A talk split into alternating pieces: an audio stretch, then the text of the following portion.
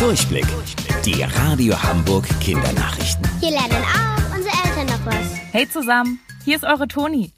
Um zu verhindern, dass sich das Coronavirus weiter ausbreitet, hat Schleswig-Holstein Touristen in den letzten Wochen verboten, in das Bundesland zu reisen. Spaziergänger, Fahrradfahrer und Menschen mit einer zweiten Wohnung wurden an den Grenzen zurückgeschickt.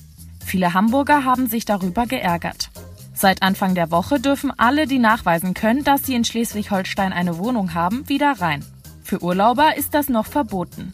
Aber nicht mehr lange. Ab dem 18. Mai darf jeder wieder einreisen. Das hat Schleswig-Holsteins Regierungschef Daniel Günther heute verkündet. In Langenhorn gibt es jetzt das erste Corona-Eis. Und das ist euch Kindern gewidmet. Die Idee dazu hatte Eisdielenbesitzer Miguel González. Seine Kids dürfen genau wie ihr seit Wochen nicht mehr zur Schule und schlagen sich zu Hause mit den Hausaufgaben rum. Dazu kommt auch noch, dass ihr eure Freunde nicht sehen könnt.